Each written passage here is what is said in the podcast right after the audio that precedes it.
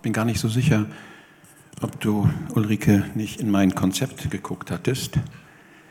Wir haben ja vor dem Gottesdienst immer Vorgebet um Viertel vor zehn. Herzlich willkommen, jeder, der es ermöglichen kann, auch dazu hier zu sein. Und Ulrike, du bist auf den Petrus gekommen als Einleitung zu unserem Vorgebet vor dem Gottesdienst.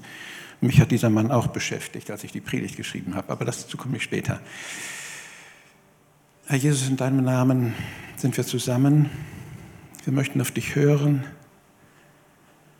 und deine Herrlichkeit neu sehen und erkennen. Und in Ehrfurcht und Liebe zu dir beten wir dich an. Ich bitte dich, sei mir gnädig, dass ich die Wahrheit predige. Ich will nichts Eigenes dazu tun, sondern was ich von dir empfangen habe, Herr. Und selbst auf dein Reden hören. Amen. In letzter Zeit habe ich häufiger Leute hören, reden, ich habe keine Angst. Nicht einmal sagte jemand, ich habe Angst. Dabei bin ich überzeugt, dass die Menschen in der Regel viel mehr mit ihrer Angst beschäftigt sind, als sie zugeben mögen. Es gibt eigentlich nur zwei Situationen, wo wir eingestehen, Angst zu haben. Erstens, wir reden mit einem Menschen, mit dem wir ein absolut tiefes, zu dem wir ein absolut tiefes Vertrauen haben. Da sagen wir dann schon mal, du, ich habe Angst davor. Oder die andere Situation ist die, dass wir so sehr in eine heftige Situation geraten, dass wir zittern, unsere Stimme bebt und wir sagen, fast schreien, ich habe Angst. Ansonsten finden wir ganz cool und wenn du der Auffassung bist, dass diese Predigt dich nicht angeht, weil du keine Angst hast, bleib bitte trotzdem dabei, hör zu.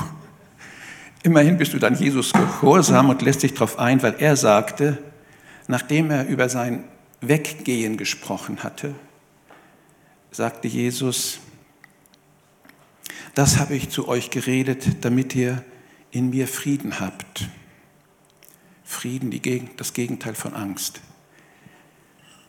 Und nun spricht Jesus weiter und sagt, in der Welt habt ihr Angst, aber seid getrost, seid beruhigt, seid im Frieden.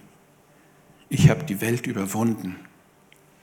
Das ist die Basis, das Überwinden der Welt, das Jesus für uns errungen hat, sodass wir zwar in der Welt Angst haben, aber getröstet und im Frieden sein können.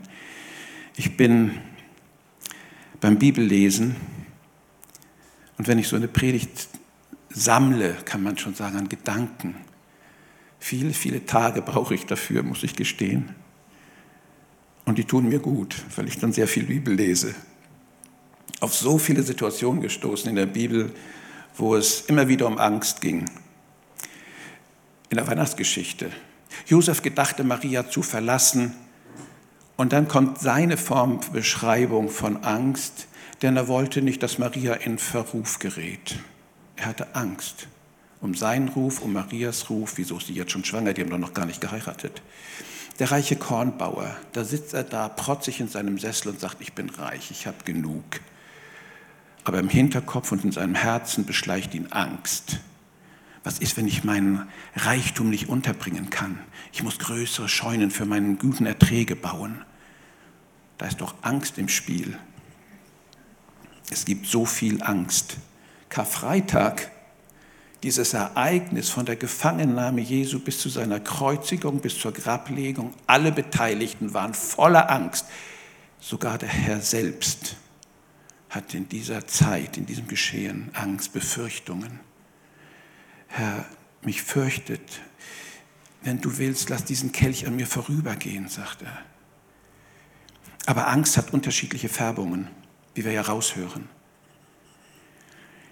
Alle hatten Angst. Und Angst zu haben ist eigentlich nicht immer nur negativ. In Anführungsstrichen, gute Angst schützt uns. Haben wir Befürchtungen, dann laufen wir nicht blindlings über die Straße. Zurecht. Ich erinnere mich dabei an eine Situation, ähm, als ich bei der Bundeswehr war, da hatte ich so eine hässliche Phase, wo ich den Herrn Jesus Christus so links habe liegen lassen. Und ich kam an einem Wochenende nach Hause. Ähm, da fuhr die Straßenbahn noch in Wilhelmsburg und ich musste über die Straße gehen, um nach Hause zu kommen. Und plötzlich kroch in mir Angst hoch. Wenn du jetzt über die Straße gehst und jemand überfährt dich und ich wusste, ich bin nicht in der Hand meines Herrn, wo bleibe ich dann? Und ich lief schnell über die Straße und sich auf die andere Seite. Weit und breit kein Auto. Wie irrational. Aber so hat Gott mir Situationen gegeben, wo ich auch durch Angst wieder in seine Arme getrieben wurde. Ich möchte im Schutz meines Herrn sein.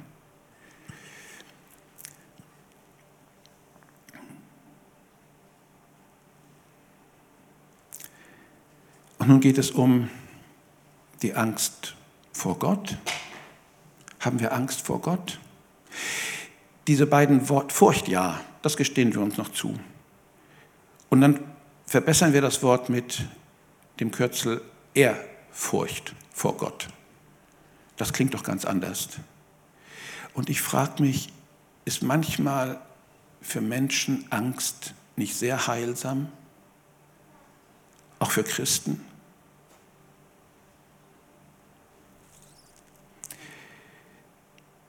Der Prophet Jeremia sagt, wer sollte dich nicht fürchten, du König der Völker? Denn dir gebührt dies. Unter allen Weisen der Völker und in allen Königreichen ist ja keiner so wie du. Furcht vor Gott, Ehrfurcht, ein Erbeben vor Gott. Wie groß und mächtig bist du. Keiner kann deinen Willen beugen. Niemand kann sich dir entgegenstellen. Und wenn wir vor dich kommen, dann kommen wir mit bebendem Herzen vor Gott, in Ehrfurcht vor dem Ewigen. Und auch im letzten Buch der Bibel, in der Offenbarung heißt es, wer sollte dich nicht fürchten, o oh Herr, und deinen Namen preisen?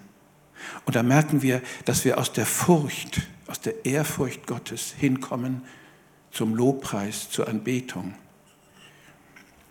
denn du allein bist heilig. Ja, alle Völker werden kommen und vor dir anbeten.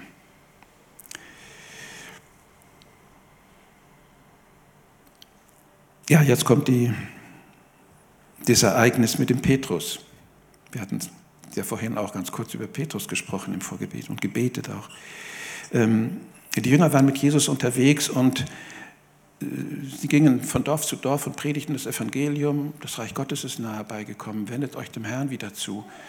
Ähm, und die Menschen wurden immer mehr und immer mehr. Und dann sagt ein Jünger, du Herr, die Sonne geht gleich unter. Die, wohin mit den vielen Leuten? Und ihr kennt diese Geschichte. Und jetzt haben sie Hunger und dann müssen sie sich versorgen. Und das tun sie dann auch und sie erleben ein mächtiges Wunder Jesu Christi. Warum passiert das eigentlich so? Ich bin beim Lesen der Bibel immer wieder auf Warum gestoßen. Warum ist das so? Und dann sagt Jesus zu den Jüngern, warum eigentlich?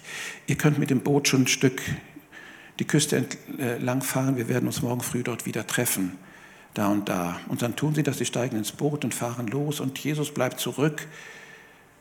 Wo bleibt er eigentlich? Und dann legen sie vom Ufer ab und tatsächlich die Sonne geht unter, es wird dunkel und Wind kommt auf und immer stürmischer wird das Wetter. Die Jungs im Boot kriegen Angst und sie zagen und zittern und haben richtig zu Recht Angst.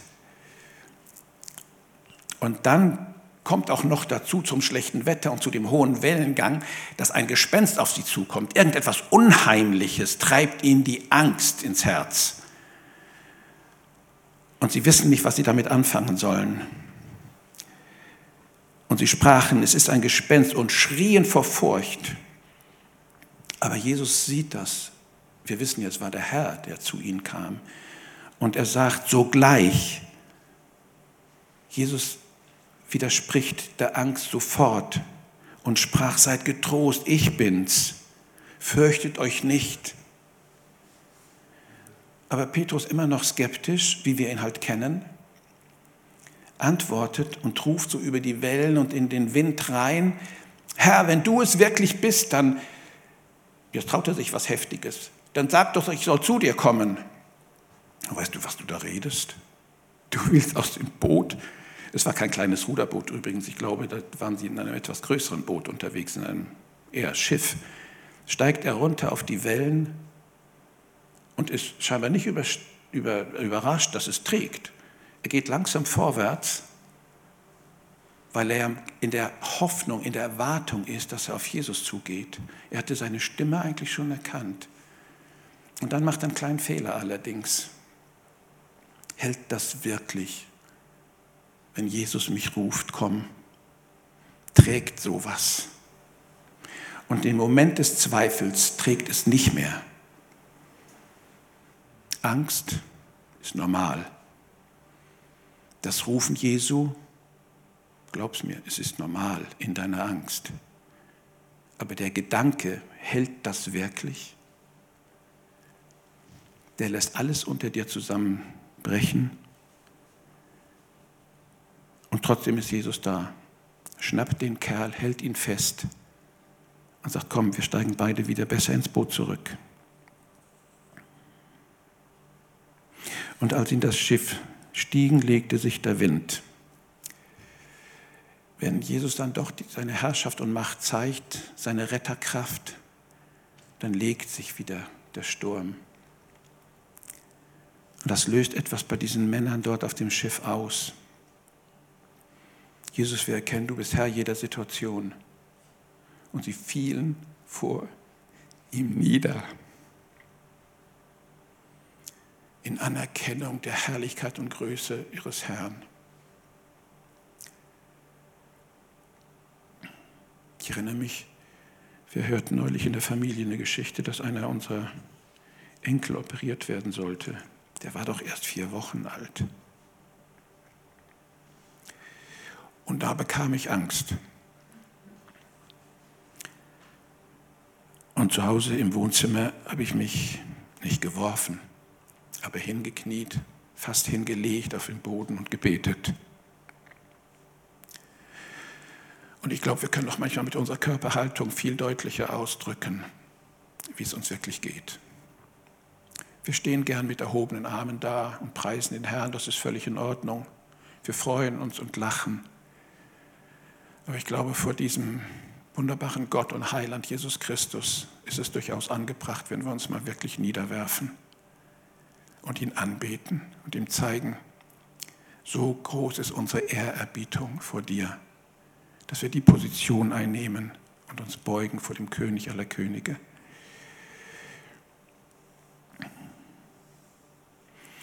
Josua, der Sohn Nun, sandte von dem Ort Sittim ausgehend zwei Kundschafter aus und sprach, geht hin, sie durch das Land an und besonders diese Stadt Jericho. Und dann gingen sie hin und kamen in ein Haus der Hure namens Rahab, bitte? In das Haus einer Hure? Leute, das tut man nicht. Wo bleibt ihr da? Entschuldigt mal bitte, ihr gehört zum Volk Gottes und geht in ein Haus einer Hure namens Rahab und übernachtet dort. Jungs, passt gut auf. Zudem hört der König, also der Herrscher der Stadt Jericho, das auch noch, und schickt sofort zwei Boten los, die kommen an die Tür, klopfen. Das Mädel macht die Tür auf und sagt, na, was wollt ihr denn hier, Jungs? Wir kommen vom König. Vielleicht war das so. Wir kommen vom König. Es sollen zwei äh, Kerle bei dir angekommen sein. Bei mir kommen immer Kerle an, sagt sie. Ähm, ja, es stimmt. Sie hätte auch sagen können, wovon redet ihr? Was, was für zwei Männer? Nein, ich weiß von nicht. Ey, hör mal, deine Nachbarn haben dich verpfiffen. Wir wissen, dass jetzt zwei Männer reingekommen sind. Sie hat nicht geleugnet, sondern sie sagt, ja, hier waren zwei Männer, stimmt, aber die sind weitergezogen. Erste Lüge.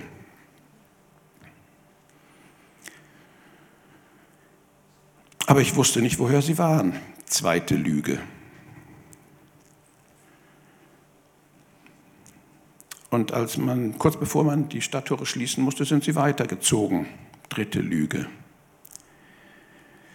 Äh, aber wenn ihr ihn nachjagt, dann erreicht er sie vielleicht noch. Kann sein, dass sie Richtung Jordan gegangen sind und die Boten des Königs drehten sich um und liefen denen nach bis zum Jordan, acht Kilometer etwa weit.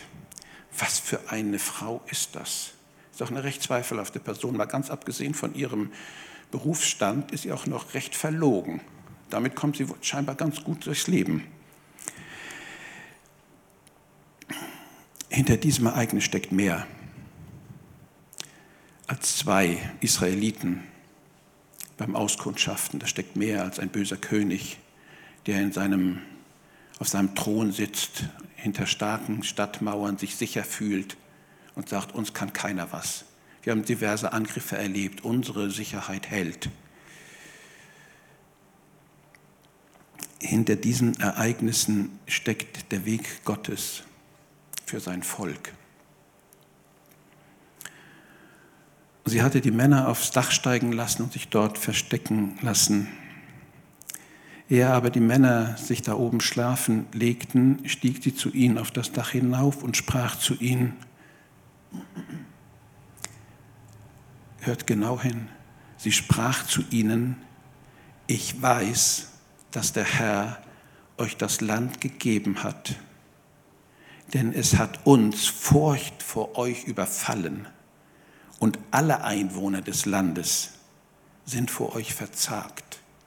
Nicht nur die Bewohner ihrer Stadt äh, Jericho, sondern alle Einwohner des ganzen Landes sind total verzagt. Denn, jetzt kommt die Begründung, wir haben gehört, wie der Herr das Wasser des Schilfmeeres vor euch ausgetrocknet hat. Die Geschichte war über 40 Jahre alt. Aber diese Geschichte hatte sich gehalten. Da kommt ein Volk von Ägypten hergezogen, eine riesige Menschenmenge. Und jemand ist mit ihnen. Die haben einen Gott, der ein Meer vor ihnen austrocknet, der sie 40 Jahre durch die Wüste führt, der sie versorgt. Was ist das für ein Gott? Und dieser Gott macht ihnen Angst, allen Bewohnern des Landes. Dieser Gott kann Angst machen. Es ist eine Möglichkeit, die Gott hat Angst zu machen. Wir müssen auch Gott so wahrnehmen, glaube ich. Und was wir gehört haben, wie er euch begleitet hat, als ihr andere Völker aus dem Weg geräumt hat, damit Gott euch in das Land führen kann, das er euch verheißen hat, das hat uns erschreckt. Und als wir das hörten, da wurde unser Herz verzagt und es ist kein rechter Mut mehr in irgendjemanden vor euch. Denn der Herr, euer Gott, ist Gott oben im Himmel und unten auf der Erde. Was für eine Frau ist diese Rahab? Was hat sich in ihr Herz gelegt an Erkenntnis Gottes? Gott, du weißt doch, was für eine Frau das ist. Verlogen, eine Hure, eine abgrundtiefe Sünderin. Und da frage ich mich, wo ist der Unterschied zwischen Rahab und uns und mir? War ich ein frommer, netter Kerl, als Gott mir seine Rettung angeboten hat? Oder war ich ein verlogener Sünder mit schmutzigen Gedanken, mit Angst, dem Gott zu begegnen? Mit Angst zu sterben und nicht in sein ewiges Reich zu kommen. Wer war ich, als Gott sich meiner erbarmte? Aber er erbarmt sich. Er schreibt Geschichte mit Sündern. Er schreibt Geschichte mit zitternden zwölf Männern auf einem Boot die vor Wellen und Wind Angst haben und vor Gespenstern Angst haben und zagen und beben.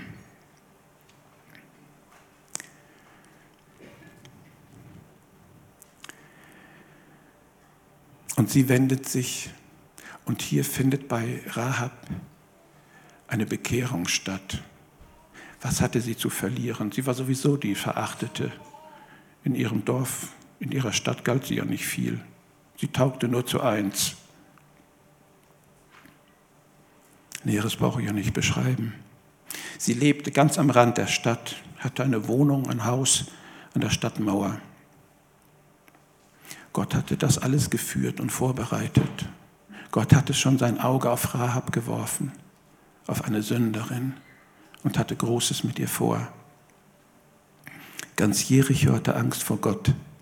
Sie wussten, dass der Gott des Himmels bei dem Volk Israel war. Gegen alle umliegenden menschlichen Mächte konnten sie sich schützen, aber gegen diesen Gott gibt es kein Mittel. Gott hatte mit Rahab schon etwas angefangen, bevor die beiden Kundschafter vom Volk Israel gekommen waren. Als sie hörte, es gibt einen Gott, der voller Macht ist, größer als alle menschlichen Mächte, da fing sie an, diesem Gott ihr Herz zu öffnen. Und dann kommen zwei aus dem Volk Israel und mit denen geht sie rettend in rettender Zuneigung um. Sie hätte sie auch verpfeifen können. Dann wäre sie doch dieses ganze Elend los gewesen. Aber Gott war schon an ihrer Seite. Gott hatte etwas Großes geplant mit ihr. Und er hat es ausgeführt. So eine Frau wurde später geheiratet von Salmon, einem Mann aus dem Volk Israel. Rahab war ihm aufgefallen, als die Stadt da in Trümmern lag und alle Männer wussten, an diesem Haus, die tastet ihr nicht an. Da wartet eine ganze Familie und Rahab hatte Liebe zu ihrer Familie. Sie hat für ihre Familie vorgesorgt. Wenn ihr diese Stadt einnehmt, tut mir bitte nichts an. Ich habe euch geschützt. Schützt mich und meine Familie. Da zeigt sich ihre Liebe zu, ihren, zu den ihren. Salomon heiratet diese Rahab. Ihr ganzes Leben verändert sich. Sie gründen eine Familie, sie bekommt ein Kind, einen Jungen namens Boas.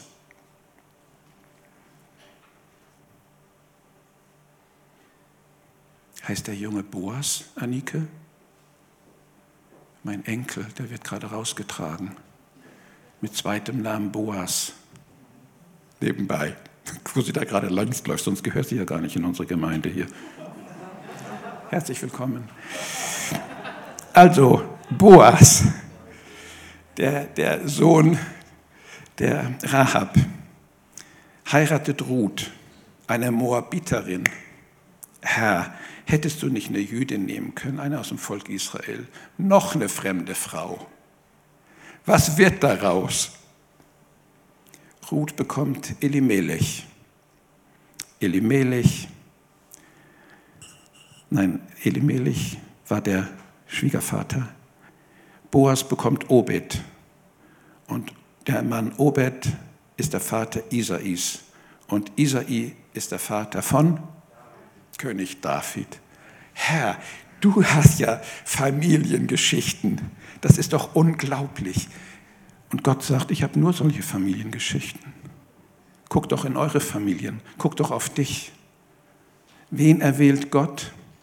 Was Geringes in der Welt und macht uns zu Königen.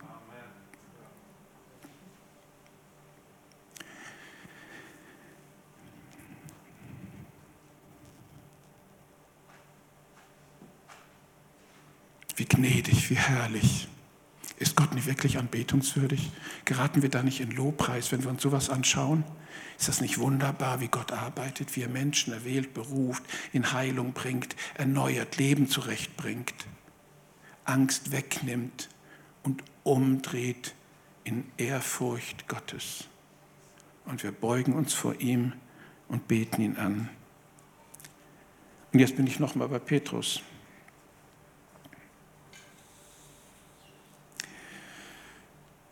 Mittlerweile ist er alt geworden. Er hat eine Menge mit Jesus erlebt.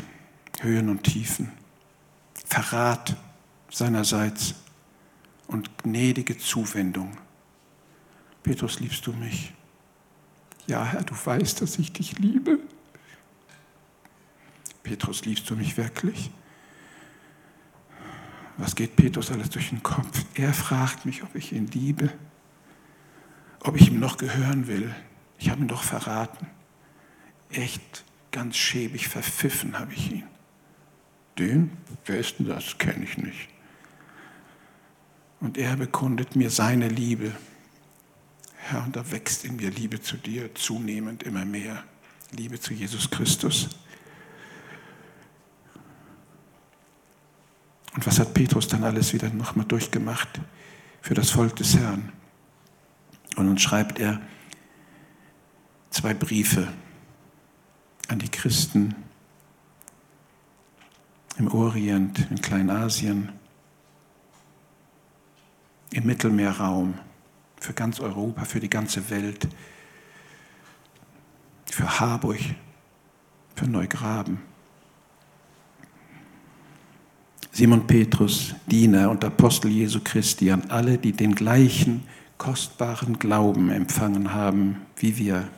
Einen Glauben, der uns aufgrund der Gerechtigkeit unseres Gottes und Retters Jesus Christus geschenkt ist.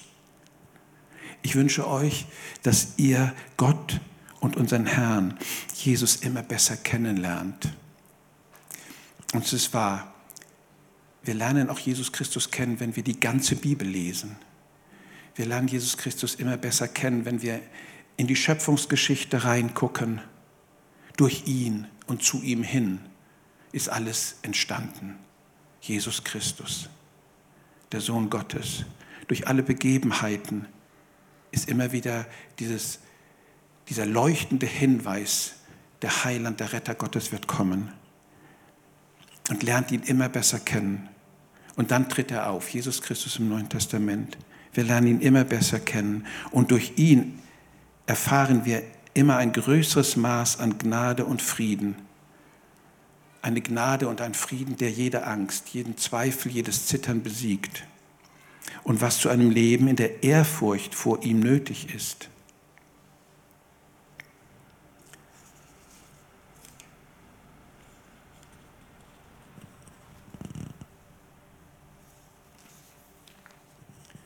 Wir haben es dadurch bekommen, dass wir ihn kennengelernt haben. Wir müssen Jesus Christus kennenlernen. Wir dürfen uns nicht ausruhen auf unsere kirchlichen Traditionen, auf dem, so machen wir es bei uns in der Gemeinde. Wir dürfen uns nicht ausruhen auf einer scheinbar christlichen Kultur. Ich habe auch meine Religion. Ich finde es schön, wenn man Kerzen anzündet. Und also für mich gehört ein Tannenbaum dazu. Wenn das alles ist, dann haben wir Christus noch nicht kennengelernt. Manchmal müssen wir uns wirklich bewusst von überkommenen, versteiften Traditionen kümmern, äh, äh, ähm, trennen und loslassen und uns auf Christus neu ausrichten, auf ihn, der uns in seiner wunderbaren Güte zum Glauben gerufen hat. So schreibt Petrus.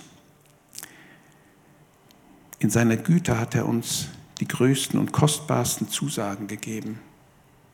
Steht da, ist dir ganz persönlich klar, welche Zusage der Jesus Christus gegeben hat, ganz persönliche Zusage. Bestimmt das dein Leben? Reagiert es dich, was der Herr dir persönlich zusagt? In meines Vaters Haus sind viele Wohnungen. Wenn es nicht so wäre, würde ich hingehen und sie euch vorbereiten, aber es ist so. In meines Vaters Haus, in der Ewigkeit hast du einen Platz bei mir. Eine Zusage. Ich will ihrer Sünden und ihrer Übertretung nie wieder gedenken.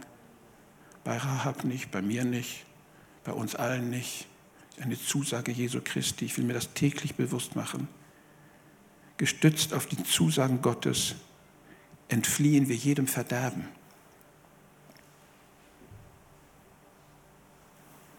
Einem Verderben, das in der Welt täglich gegenwärtig ist. Die Welt, diese Umschreibung der Menschen ohne Gott, sind getrieben von ihren Begierden. Was begehre ich zu sehen und zu erleben? Die Gnade Gottes, die Zusage meines Herrn. Darum setzt alles daran, dass zu eurem Glauben Charakterfestigkeit kommt. Ja, Herr, geh an meinen Charakter ran an meine Persönlichkeit, an meine Eigenarten. Mach sie fest in dir durch deinen Heiligen Geist, dass mein ganzes Leben wirklich ein Hinweis auf diesen Christus Gottes ist. Und zur Charakterfestigkeit schenkst du mir Erkenntnis, tiefes Verstehen dessen, was du sagst, auch mir ganz persönlich sagst. Und aus Erkenntnis Gottes entsteht eine Selbstbeherrschung ich kann verzichten, ganz leicht. Das ist Selbstbeherrschung. Verzicht üben an Überflüssigem, auf das Wesentliche des Glaubens mich konzentrieren zu können. Standhaftigkeit, Ausharren mit Geduld, aus Standhaftigkeit mit Jesus zu gehen, mich von ihm bestimmen zu lassen, entsteht eine Ehrfurcht vor Gott. Und aus Ehrfurcht vor Gott und nur aus Ehrfurcht vor Gott kommt Liebe zu Glaubensgeschwistern, Liebe zu Gott und darüber hinaus zu allen Menschen. Durch die Erkenntnis der Überlegenheit Gottes herrscht in uns eine Haltung der Ehrfurcht. Nur wenn wir erkennen, wie groß, wie mächtig Gott ist, dass wir uns ihm nicht entgegenstellen können, erwächst wirkliche tiefe Ehrfurcht. Seine ganze Persönlichkeit, sein Heil zu ehren und seine Macht auch zu fürchten. Diese Haltung bewirkt ein Bestreben, nicht zu denken und zu tun, was Gott missfallen würde. Wer Gott liebt, hält seine Gebote. Und sein Geist bewirkt in uns ein Bestreben, nichts zu tun und nichts zu denken, nichts zu reden, was Gott nicht gefallen könnte. Weil wir in einer vertrauten Beziehung zum Herrn bleiben wollen. Petrus schreibt weiter, denn wenn das alles bei euch vorhanden ist und ständig zunimmt, wird euer Glaube nicht untätig und unfruchtbar bleiben. Deshalb, liebe Geschwister, setzt erst recht alles daran, eure Berufung und Erwählung durch ein entsprechendes Leben zu bestätigen. Wenn ihr das tut, werdet ihr vor jedem Fehltritt bewahrt bleiben. Und ich glaube, das ist Anbetung. Wenn wir merken, dass in unserem Herzen ein Bestreben zunimmt, nur Gott Wohlgefälliges zu tun und uns, wir uns nicht mehr gönnen, Missfälliges uns zu erlauben, in einer gewissen Oberflächlichkeit, dann kommen wir in Anbetung und Lobpreis. Und Lobpreis führt uns immer in eine tiefe, feste Freude, auch in eine übersprudelnden Anbetung und in ein Jauchzen. Wir kennen das noch zu wenig, glaube ich. Aber ich bin so dankbar für unsere Lobpreise, für One Team hier auf der Bühne, wenn sie uns wirklich in tiefe Anbetung führen und in eine große Freude, dass wir so vor Gott stehen dürfen. Das ist Anbetung höchster Form, wenn unser ganzes Herz sich reinlegt und unser Leben umgestaltet wird. Deine veränderte Persönlichkeit ist Anbetung Gottes. Lass dich von Gott verändern in Freiheit, in Kraft, in ein Leben, ein Zeuge für Jesus Christus zu sein. Daher werde ich auch immer wieder an diese Dinge erinnern, schreibt ähm, Petrus weiter, auch wenn ihr sie bereits kennt und fest auf dem Boden der Wahrheit steht, die euch verkündigt wurde. Aber ich halte es für richtig, euch das alles ins Gedächtnis zu rufen und euch auf diese Weise immer wieder wach zu rütteln, solange ich noch in meinem jetzigen Körper bin. Und jetzt sagt, das ist eigentlich der Gipfel von Anbetung. Einer von den Gipfeln der Anbetung solange ich noch in meinem jetzigen Körper bin, diesem Zelt, das meine irdische Bleibe ist. Ich weiß nämlich, dass mein Zelt schon bald abgebrochen wird. Petrus redet von seinem Tod. Und es macht ihm scheinbar nichts aus, dass dieses Zelt, in dem er lebt, seine körperliche Hülle, abgebrochen wird. Denn er weiß und sagt es auch, Jesus selbst mein Herr hat es mir offenbart. Und das kann er in großem, in großem Frieden sagen, in, in tiefer Ruhe. Der Herr hat mir gesagt, Petrus, du wirst bald bei mir sein, stell dich darauf ein. Und Frieden bleibt und keine Angst beherrscht, selbst vor dem leiblichen Tod nicht mehr. Und damit beten wir Gott an. Gott, weil ich weiß, du hast Größeres für mich vor, du hast die Ewigkeit für mich vor. Und das nehme ich für mich an. So bete ich dich an, so vertraue ich dir über mein Leben auf der Erde und über mein Sterben hinaus. Bin ich dein Anbeter in Ewigkeit. Denn ich weiß, was für Gedanken ich über euch habe, spricht der Herr. Gedanken des Friedens und nicht des Unheils, um euch Zukunft und Hoffnung zu geben. Meine Anbetung für dich. Herr, ich akzeptiere dein Wort. Ich bin dankbar für dein Reden. Ich bin dankbar für das, was du in meinem Leben gewirkt hast. Ehre sei dem Herrn, Jesus Christus, dem Vater, dem Sohn, dem Heiligen Geist. Amen.